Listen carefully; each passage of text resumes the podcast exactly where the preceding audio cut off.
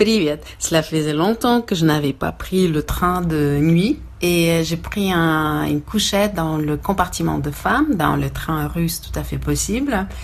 Et j'ai rapidement émergé dans les conversations entre les trois femmes, Irina, Natacha et une autre Natacha. Et j'ai attendu une histoire assez incroyable de Natacha qui habite à Moscou.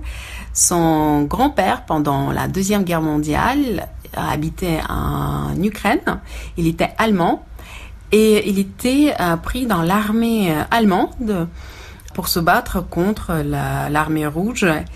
Et euh, à un moment, il était capturé comme un ennemi allemand par les Russes et envoyé à Ouzbékistan, notamment à Tashkent, pour construire les villes. Et quand il jouait bien le piano, sa vie était préservée et il n'a jamais prononcé un mot en russe.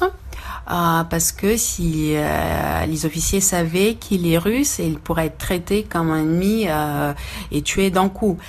Et sa femme l'a retrouvé dix ans plus tard et toute la famille se réunit et maintenant tout le monde a des passeports allemands. Et je trouve que ces histoires, euh, ils sont tellement étonnants et en plus, l'intimité du train permet de raconter euh, ce type d'histoire parce qu'on sait qu'on peut-être on se verra plus jamais les voisins.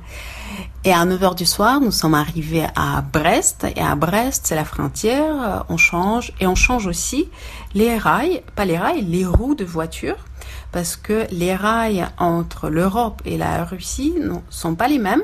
En Russie, c'est plus étroite, c'était fait stratégiquement pour que les trains euh, qui viennent de, de l'ouest ne peuvent pas pénétrer dans l'est.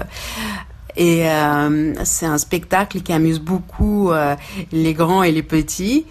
ça dure deux heures et après nous sommes repartis vers Moscou. Et je vous souhaite une bonne soirée.